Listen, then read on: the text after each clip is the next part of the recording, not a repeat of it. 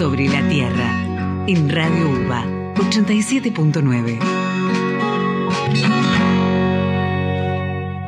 Primera parte en Sobre la Tierra son las 20.09 y ya estamos en comunicación con Mariano Oyarzábal, docente del Departamento de Métodos Cuantitativos y Sistema de Información en nuestra facultad e investigador del Laboratorio de Análisis Regional y de Teledetección del Instituto IFEBA en la FAUBA. Mariano nos va a contar sobre los pastizales del Río de la Plata, sobre algunos rasgos distintivos vinculados a la cantidad de raíces que poseen y profundizará en el impacto de la exclusión del ganado, es decir, de no pastorearlos, sobre esta característica. Hola Mariano, ¿cómo estás? Acá estamos con Sebastián. Gracias por estar en Sobre la Tierra. Hola Pablo, hola Sebastián, buenas noches, ¿cómo están?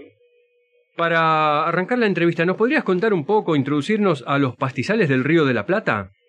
Sí, se trata de una región del centro-este de Argentina, sur de Brasil y, todo Uruguay.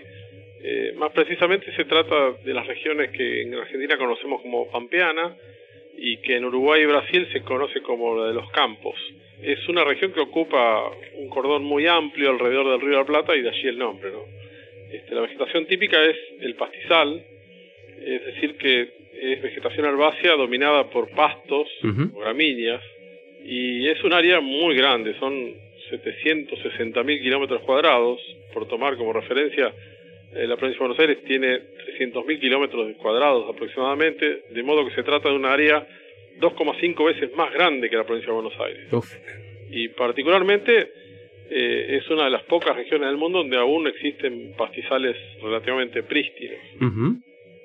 Alberga eh, a los suelos probablemente más, más fértiles del mundo, una de las regiones con los suelos más fértiles del mundo, y bueno, como todos sabemos, gran parte de esos pastizales que ocupaban originalmente la región fueron reemplazados por cultivos y de todos modos aún quedan pastizales que vienen siendo usados como sustento de ganadería pastoril.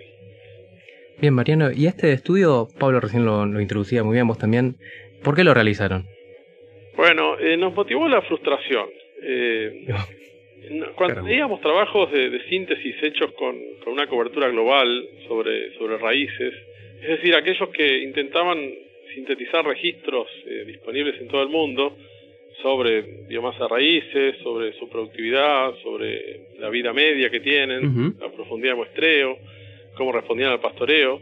Eh, notábamos con frustración que, que los trabajos que nosotros conocíamos en la región no eran tomados en cuenta, no estaban en esa síntesis.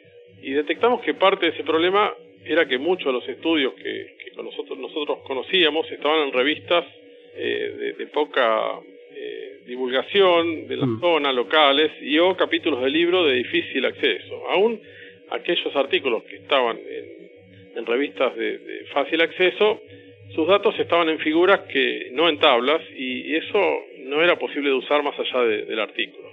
Así que esa frustración es la que nos llevó a, a tratar de primero de compilar una base de datos. ¿no? Bueno, ya presentaba la importancia y cómo fue, el, cuál fue el motor para realizar el estudio. Nos gustaría saber cuál fue el, objetivo, por qué realizaste este estudio, por qué realizaste esta base de datos y, profundizaste en la cuestión de las raíces.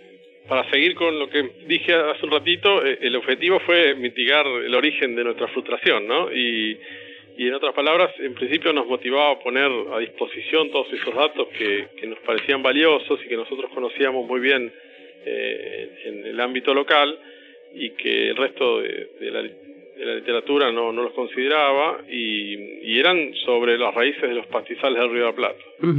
Y al avanzar con, con esa compilación de la base de datos, aparecieron preguntas asociadas al principal disturbio que ustedes recién nombraban eh, de los pastizales, que es el pastoreo.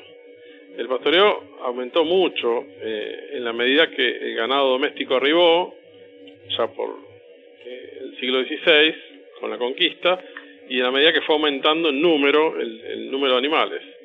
Eh, casi todos los artículos estaban que nosotros encontramos estaban hechos en, áreas pastoreadas y no pastoreadas, o, clausuras también llamamos, ¿no? De modo que podíamos juntar a todos los trabajos bajo una pregunta que era central eh, para todos, que era, bueno, ¿qué efecto tiene sobre las raíces el hecho de excluir el pastoreo en un pastizal pastoreado durante los últimos 200 años, probablemente.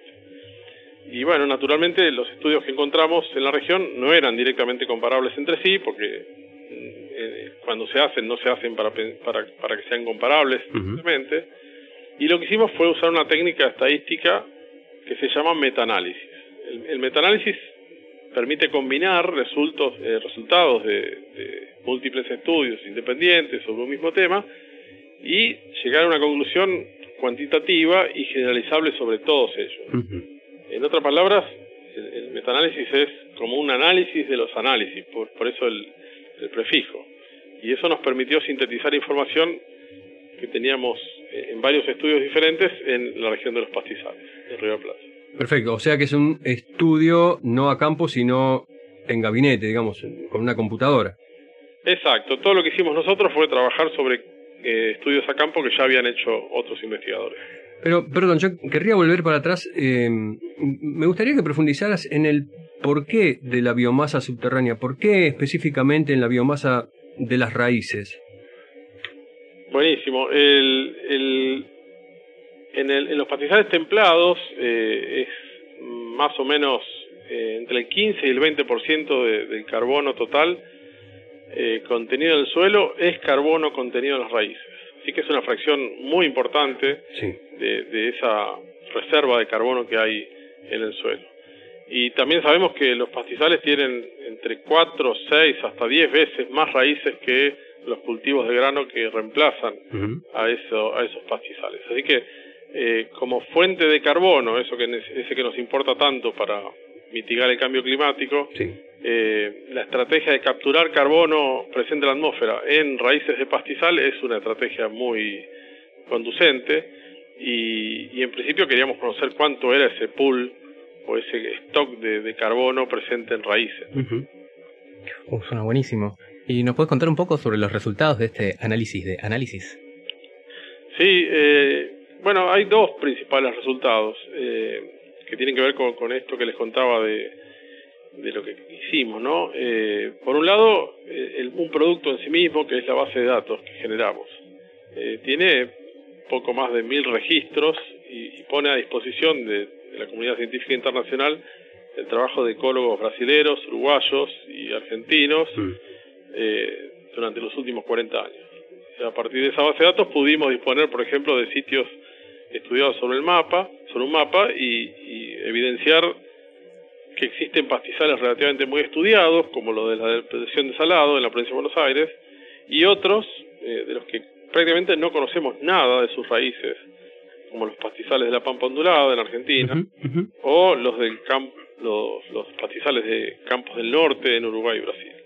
Por otro lado, y ahí es la segunda parte de los resultados, eh, a partir de esta base de datos, de, de esta base de datos y del metaanálisis logramos detectar un patrón muy claro. Como, como decía, la mayoría de los trabajos eh, incluían áreas pastoreadas en las que era excluido el ganado. Es decir, se hacían clausuras al ganado, lo que nos permitió evaluar ese efecto exclusión o clausura al ganado.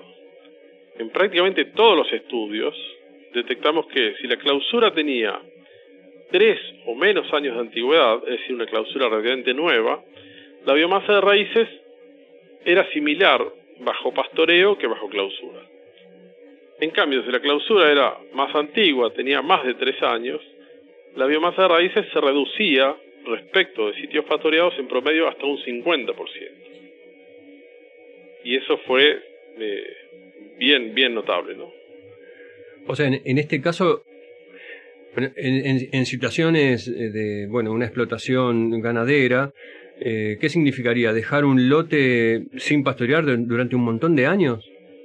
Exacto, eso se hace mucho desde el punto de vista experimental, pero eh, desde el punto de vista práctico, eh, la implicancia que tiene estos resultados tiene que ver con que eh, encontramos que, que la ganadería pastoril, muy extendida y típica en la región, es una aliada para capturar carbono en el suelo. Es decir, que claro. vos excluyeras a los herbívoros domésticos, al, al ganado, eh, redu se reduciría la cantidad de raíces que hay en el suelo eh, y eso no nos viene bien. Claro, o sea, es, es una implicancia directa sobre el calentamiento global. Exacto. ¿Y tenés idea en general cuánto tiempo se dejan descansar los lotes, si es que se dejan descansar? No, porque la ganadería pastoril en la región eh, prácticamente no incluye descansos o los descansos son muy breves, no, no hablamos de años, los descansos son de meses, de alguna estación, pero no la ganadería pastoril no incluye eh, descansos tan prolongados como para que se reduzca la biomasa raíces. No, nadie piensa en tres años de descanso ni nada menos, ni mucho menos. Este, pero bueno, lo que así ha pasado es que evidentemente con 200 años o más de pastoreo hubo un cambio en las especies y, y esas especies tienen más raíces que, que las que había en el pastizal uh Mariano, recién nos contaste un poquito de las implicancias ¿no? de, este, los resultados de tu trabajo. ¿Nos podrías profundizar un poquito más? Sí, eh, insistir en esto de, de que, bueno, que ahora tenemos eh, muchos registros que antes no estaban disponibles, eran muy difíciles de acceder, tuvimos que contactar autores de los trabajos, algunos de varios años, eh, de hace varios años que estaban hechos y accedieron muy amablemente a, brindarnos sus resultados eh, originales, ¿no? Es decir, no los que están en la figura, sino los resultados más, más en crudo.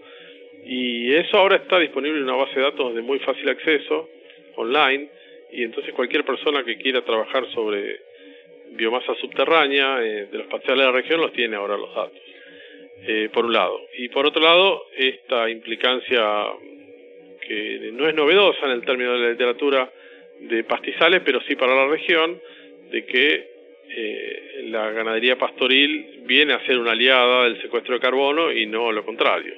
Así que bueno, muy contentos con, con el patrón este tan, tan fuerte que apareció. ¿no? Bien, aparte me parece importante disponer de la base de datos, porque no sé si se puede realizar un metaanálisis incluyendo un metaanálisis. No, no sé si es así, eh, pero sí eh, pueden surgir nuevas preguntas, es decir, que nosotros contestamos una, pero cuando uno incluye esta base de datos, que es en términos relativos eh, chica, digámoslo, respecto a otros pastizales mucho más estudiados, como, pastizales en Estados Unidos o, en Mongolia, por ejemplo. eh, nosotros juntamos algo así como 16 o 17 artículos que tienen eh, datos de raíces en nuestros pastizales, pero si uno va a, a, China o si va a Estados Unidos, eso multiplica por 10 probablemente o por 20, muchos más trabajos. Pero bueno, nosotros aportamos nuestra cuota de, registros que pueden servir para contestar preguntas distintas, eh, que vaya a saber uno cuáles serán más adelante, y que podrían usarse nuestros datos de nuestra región, eh, hechos por, por, como les decía, ecólogos brasileños, uruguayos y argentinos desde hace varios años y que ahora están disponibles y les permitirían avanzar en el conocimiento. Ahora, me imagino que pudiste ver varios de estos trabajos que eran para el resto del mundo.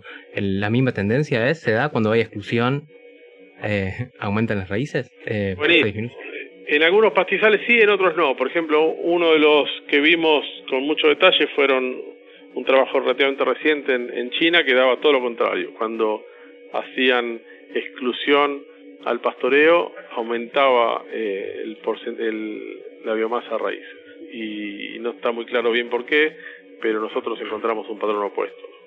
Ok, es un depende entonces. Es un depende y, ese depende ahora lo conocemos por, por lo menos para la región. Buenísimo. Bien, Mariano, nos encantó lo que nos contaste y aparte eh, te pudimos seguir muy bien, así que nos encantó. Eh, te agradecemos haber estado en Sobre la Tierra y como siempre, estos micrófonos son tuyos y quedamos en contacto para próximas investigaciones. Muchas gracias Sebastián y Pablo, un gusto haber estado aquí. Un abrazo.